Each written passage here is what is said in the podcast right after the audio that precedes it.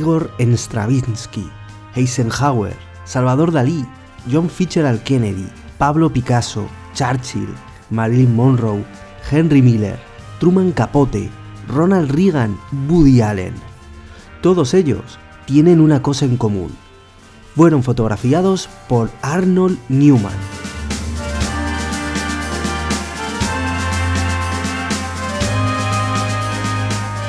Un fotógrafo que consiguió elevar el arte del retrato a unas cotas tan altas que lo convirtieron en uno de los fotógrafos que más indagó, estudió, popularizó un estilo fotográfico de un retrato tan peculiar que le hizo pasar a la historia como uno de los más grandes y admirados.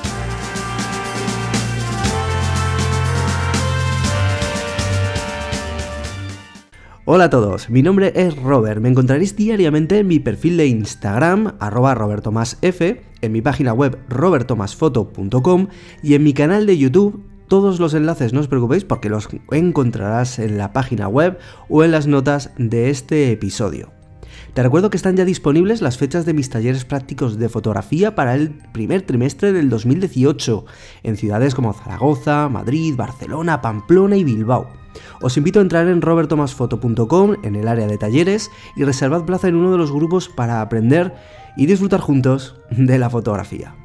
Esta serie de podcasts relacionados con los grandes maestros de la fotografía se me ocurrió a partir de esa serie de vídeos exitosos dentro del canal de YouTube y a los que os iré referenciando según el autor para que podáis ver las fotografías casi a tiempo real que completarán esta experiencia sonora mm, que pretende ser el podcast más pensado, como siempre decimos, para escuchar y sentir que para ver.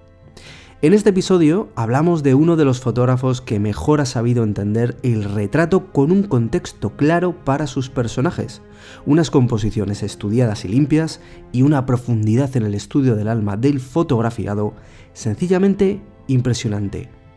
Un momento de tranquilidad, un momento de silencio, porque vamos a empezar a hablar de Arnold Newman.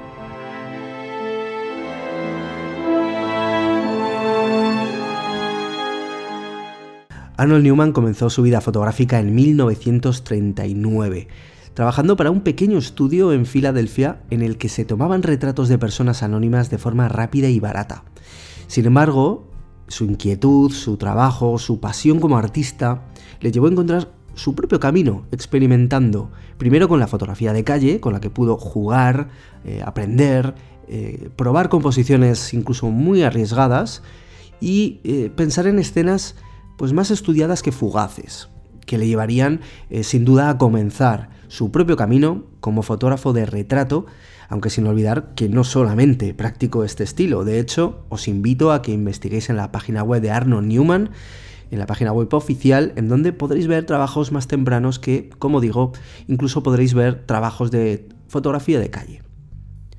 A partir de su primera exposición en una galería de Nueva York junto a Ben Rose, se lanzó a formar su propio estudio de fotografía en Florida, donde tuvo acceso a artistas florecientes del momento, artistas que luego fueron tomando nombre. Fue entonces cuando comenzó a forjar su propia manera de entender el retrato. Dado su enorme talento, su pasión, como comentábamos, logró trabajar para grandes publicaciones del momento, incluyendo pues nombres como pueden ser el New York Times, la revista Life o Fortune. Podríamos dedicar realmente un programa hablando solo de la enorme cantidad de exposiciones en salas y museos de renombre que protagonizó Arnold Newman, así como los premios, certámenes en los que obtuvo eh, galardones y reconocimiento internacional.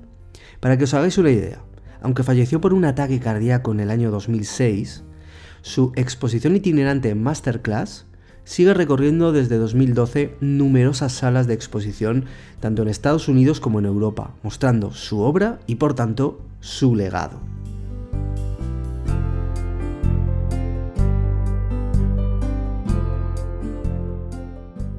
Una vez puesto en contexto al autor, me gustaría centrarme en lo puramente estilístico.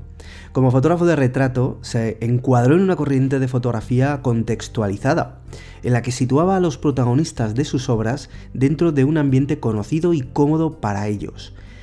Esto, al mismo tiempo, servía para llegar de forma más sencilla a su verdadero yo, y además servía para que Newman tuviera un punto de referencia muy claro y potente sobre el cual construir cada fotografía.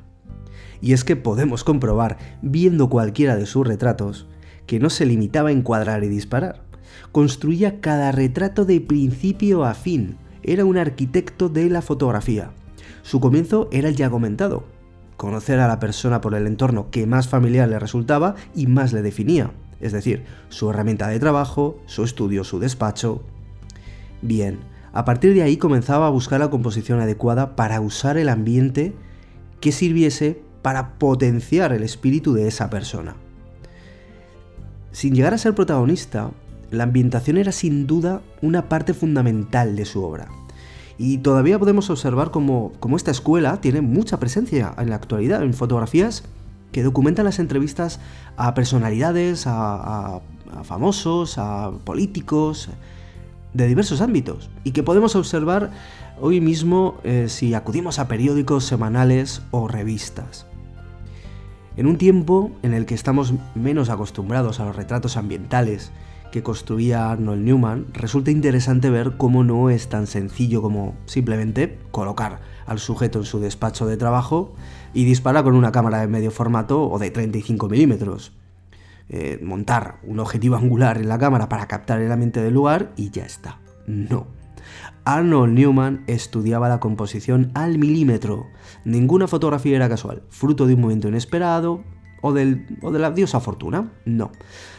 Dos claros ejemplos de todo esto son la famosa fotografía a, primero a Salvador Dalí, en la que tuvo que conjugar el salto del genio, el salto del gato, el agua que aparecía en el encuadre, la expresión misma de Dalí. Una locura. El anecdotario nos relata el tiempo y el esfuerzo que costó encontrar la fotografía justa que posteriormente pasó a la posteridad. Una auténtica obra faraónica. Lo mismo con el famoso retrato al pianista en Stravinsky, una auténtica maravilla. Eh, si la veis la fotografía, os invito a que paréis, la, la miréis, la busquéis y veáis cómo utilizó las líneas para componer con el piano un retrato exquisito. En otro plano, pero igualmente genial, encontramos el retrato por encargo del industrial Alfred Krupp en su fábrica de Essen, Alemania. Este personaje eh, fue conocido colaborador nazi y Arnold Newman pudo y supo captar su oscura alma en un retrato que le confería un aire totalmente aterrador, malvado y todo ello potenciado con la maquinaria que parecía intuirse todavía de guerra y destrucción, aunque no lo fuera ya en realidad, detrás de él. Sencillamente, una auténtica genialidad. Cuando hablamos de encontrar el espíritu de la persona a fotografiar, pocas veces atendemos a nada más que los ojos o las expresiones de la persona, tal vez la forma en la que se mueven para colocar las manos o su cuerpo. Y nos olvidamos de quién es, de cómo se mueve en su ambiente, de cómo se comporta en la intimidad. Y en eso consistía el trabajo como retratista de Arnold Newman, en encontrar la armonía compositiva dentro del ambiente conocido y definitorio de cada personaje. Vaya, vaya, ¿no? Es tan fácil de decir como difícil es llevarlo a cabo.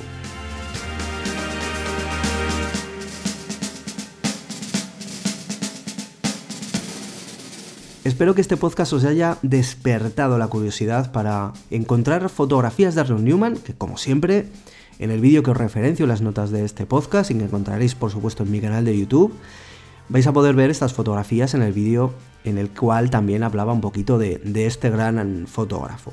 Arnold Newman, sin ninguna duda, marcó tendencia, creó una escuela de, de retrato y que, la verdad, creo que podemos considerarlo como un auténtico genio de la fotografía y así lo atestiguan innumerables publicaciones. Espero que os haya picado, como digo, la curiosidad y que busquéis e investiguéis esta obra del autor para seguir aprendiendo, para aplicarnos su trabajo a nuestra propia evolución como fotógrafos y seguir mejorando y sobre todo disfrutando de la fotografía. A mí me encontraréis diariamente, como sabéis, con mis propias fotografías en mi perfil de Instagram, arroba robertomasf, y por supuesto en mi página web, robertomasfoto.com. Nos vemos en otro podcast con otro maestro de la fotografía. Hasta la semana que viene.